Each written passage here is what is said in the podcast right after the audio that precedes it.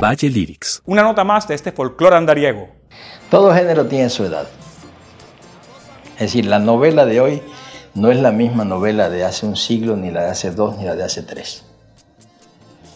Lo mismo ocurre con el vallenato, lo mismo ocurre con el bolero, lo mismo ocurre en todo. Si nos podemos hacer historia del vallenato, su origen es estrictamente narrativo.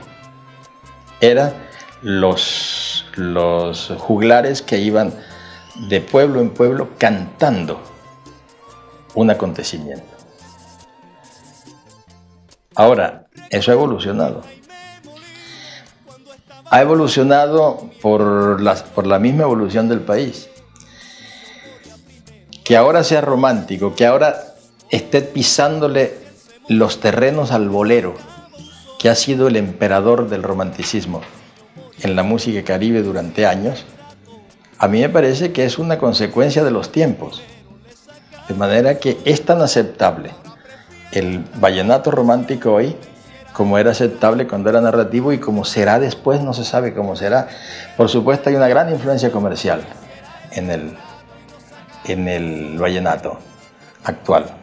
Y aún en ese vallenato romántico da la impresión que puede ser, que puede ser, puede ser también por una influencia comercial, pero esa es la realidad. Ahora, con, los, con, con el paso de los años, ya habrá manera de filtrar todo aquello y saber, saber qué quedó, qué quedó realmente. Pero yo creo que el vallenato de hoy, este vallenazo romántico, este vallenato bastante comercializado, es tan legítimo como el de los, como el de los juglares. ¿A ti hay alguno que te guste? De, de estos. ¿De estos, de los nuevos? Sí, no, podría citarlo ahora en este momento porque son tantos además que ni siquiera, ni siquiera ya conozco los nombres y los autores. A mí lo que me, lo que me preocupa y mi respuesta tiene mucho, mucho que ver con, con esa preocupación es la tendencia que hay hoy de academizar el vallenato, hacer la academia del vallenato, para decir cuál es legítimo, cuál no es y cuál sí es. Eso es lo que le critico yo a la Academia de la Lengua, que la Academia de la Lengua tiene preso el idioma, es una academia de policía que agarra las palabras y las pone presas y las que no están ahí adentro, esas no se pueden usar. No podemos hacer lo mismo con el vallenato. El, lenguaje lo hace la vida, lo hace la calle.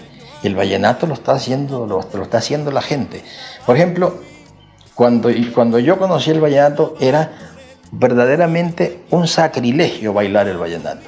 La parranda vallenata, tú lo sabes, es en un sitio alrededor de los cantantes. Toman muchos tragos, están días, están años, mientras está el sancocho, vuelven a hacer el sancocho, pero es para oír, no se baila. Ahora se empezó a bailar. ¿Qué vamos a hacer? Por lo menos que aprendan a bailarlo bien. Pero lo bailan sabroso. Ahora lo bailan sabroso, además se baila muy sabroso. Yo siempre he sufrido mucho por no bailar el vallenato. Ahora en parranda vallenata yo no bailo el vallenato. Ahora, en una fiesta aquí, una fiesta en Bogotá, con los conjuntos ya electrónicos y todas estas cosas, pues bueno, esa es una evolución del vallenato que se vuelve vallenato bailable. Lo mismo sucede con el ballet. Había cosas que no se bailaban y ahora se bailan. Esa es la vida, es que las cosas siguen viviendo. El día que eso no sucede, se murió. Se acabó, se salió de la vida. Y salirse de la vida, por lo menos hasta hace cinco minutos, se llamaba la muerte.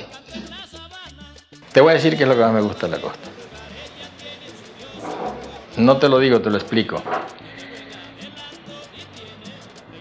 Yo vuelo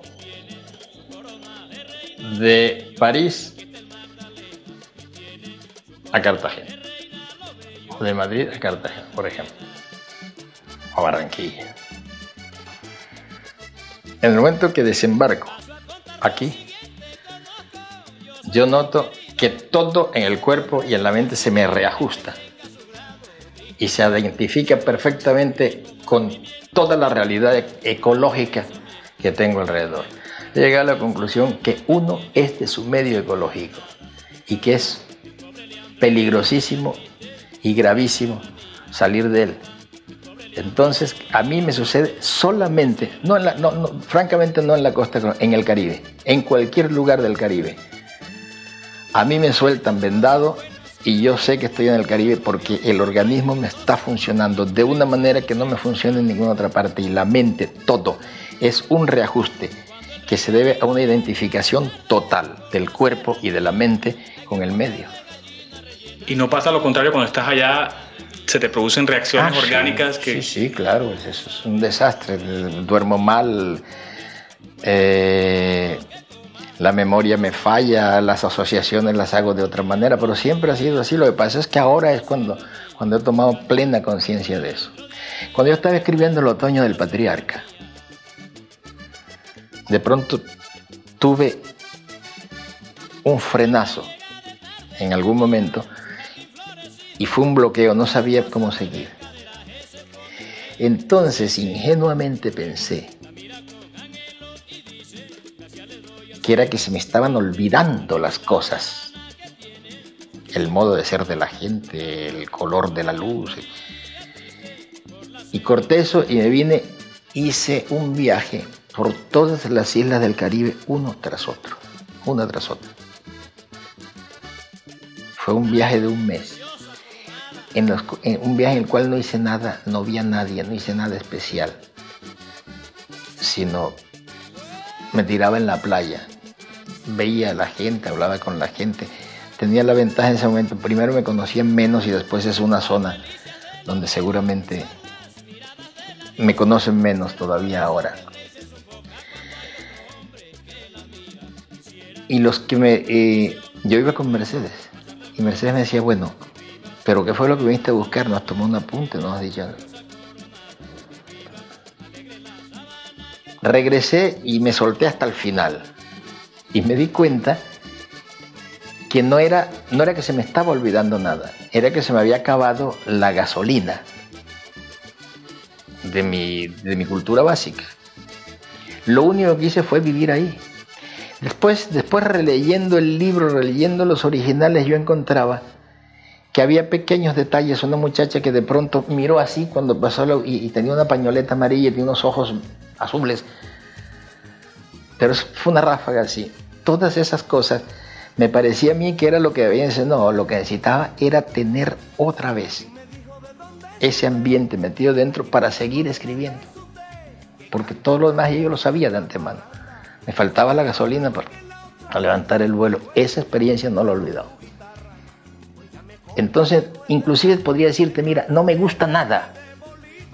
No me gusta nada, todo me choca, todo me molesta, pero no puedo estar sino ahí. Eso te tocó como te tocó la mamá. Tengo la ventaja de que me conocen, pero no me paran bolas. Yo dije en Barranquilla una vez cuando llegué hace unos 15 años, dije, lo que pasa es que aquí en la costa no hay prestigio que dure 24 horas. Aquí tú yo salgo a la calle y tú ves, ¿qué hago? ¿Qué hago? ¿Qué hago?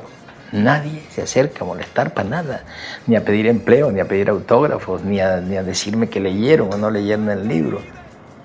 Nada. Ah, es- eso, eso, eso es estupendo. Hay dos lugares que son así estupendos. México, porque es una ciudad tan grande y tan compleja que ya no se sabe si estoy o si no estoy. Entonces cuando voy a escribir, me voy, me llevo mis maletas a México, me encierro allá y escribo tranquilamente. Allá es donde aquí además ya tengo mi biblioteca de trabajo. Y luego la costa donde no me pone ni cinco de bolas. Me saludan, me dicen y tal, pero nadie se detiene a soltarme la filosofía. Cualquiera que haya leído cualquiera de mis libros se da cuenta que yo no me he ido. O si me he ido, no he logrado cortarme el cordón umbilical. Es que yo no me he ido nunca. Otra cosa es que viva en otra parte. Pero uno se va cuando se desarraiga. Y yo, aunque hubiera querido, la verdad es que no he podido. Pero no solo, no he podido desarraiga- desarraigarme de- de- del Caribe. No es, eh, no es de, digamos, del país, no, del Caribe mismo.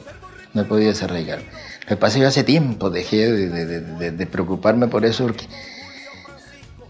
hubo una época en que se consideraba una traición no vivir en Colombia.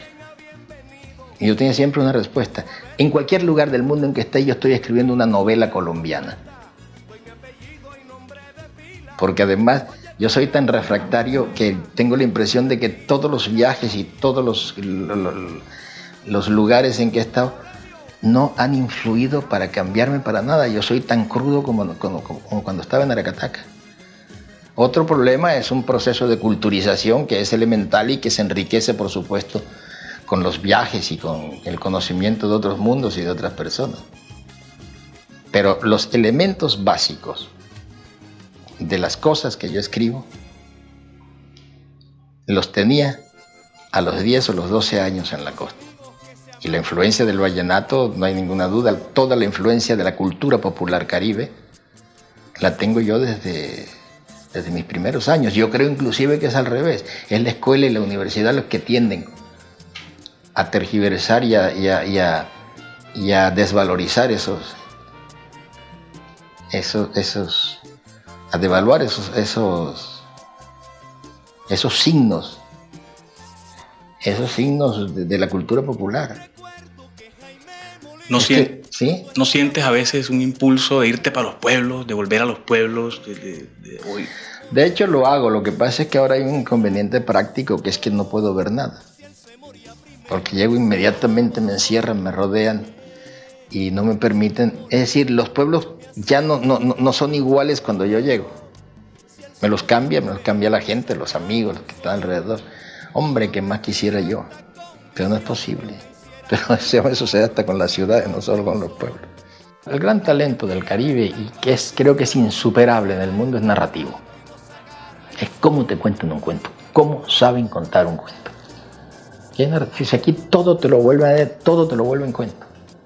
Eso tú lo ves a diario con la gente que habla. Sí, pero además no te hacen, te hacen reflexiones así de filosóficas, pero derivadas siempre de, una, de, un, de, un, acontecimiento que te lo cuentan tal, tal como es.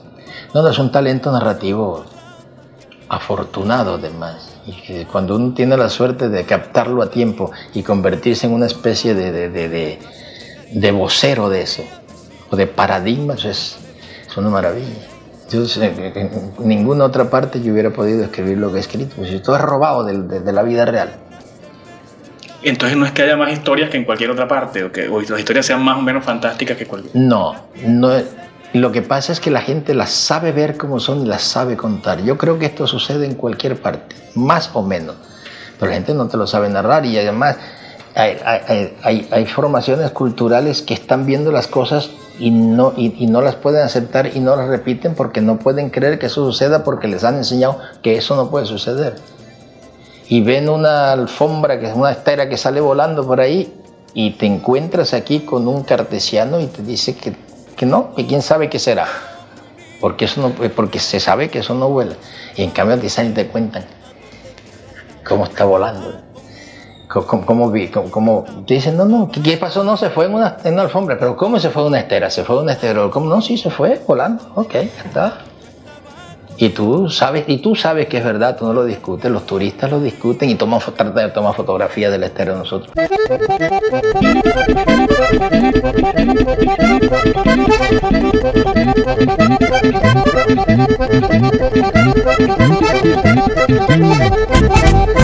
Valle Lyrics